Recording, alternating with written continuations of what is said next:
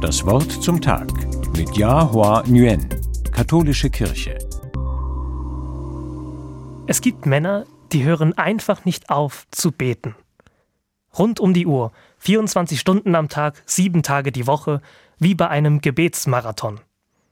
Es sind Männer aus Konstanz oder Offenburg, vom Kaiserstuhl oder aus dem Odenwald. Aus ganz unterschiedlichen Orten kommen sie, um in einer kleinen idyllischen Kirche in der Nähe von St. Peter bei Freiburg zu beten. Der Ausblick dort ist herrlich und die Atmosphäre eine ganz besondere. Schon seit 67 Jahren gibt es die sogenannte Gebetswache auf dem Lindenberg. Das klingt womöglich seltsam, aber der Anlass war damals ganz konkret. Im Jahr 1955 hat der damalige Bundeskanzler Konrad Adenauer eine Reise nach Moskau unternommen. Er hat über die Freilassung der letzten deutschen Kriegsgefangenen aus Russland verhandelt. Ein paar Männer haben sich dann zusammengetan, um für das Gelingen dieses schwierigen Unterfangens ununterbrochen zu beten. Man kann darüber streiten, ob Beten hilft oder nicht. 1955 ist es jedenfalls geglückt. Die letzten Kriegsgefangenen durften wieder in die Heimat zurück.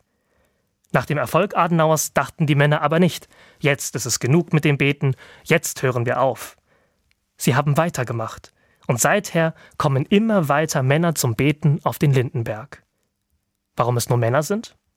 Hinter der Aktion steckt das katholische Männerwerk, ein Verband nur aus Männern, der diese Aufgabe damals zu seiner eigenen gemacht hat und immer weiterführen will.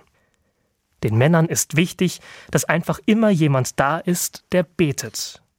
Sie beten um persönliche Anliegen, um Kraft bei Schicksalsschlägen und Krankheiten, zum Beispiel in der Familie oder bei Freunden.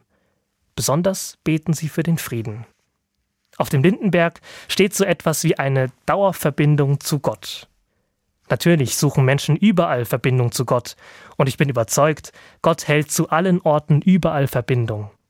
Trotzdem ist es schon etwas Besonderes, wenn irgendwo ununterbrochen gebetet wird. Ich glaube, das braucht es. Denn man könnte zynisch werden und sagen, auch wenn Menschen für den Frieden auf der Welt beten, das wird nie etwas. Man könnte aufgeben, uns die Hände in den Schoß legen. Dass diese Männer ständig beten, ist ein Zeichen der Hoffnung. Und es ist nicht das einzige.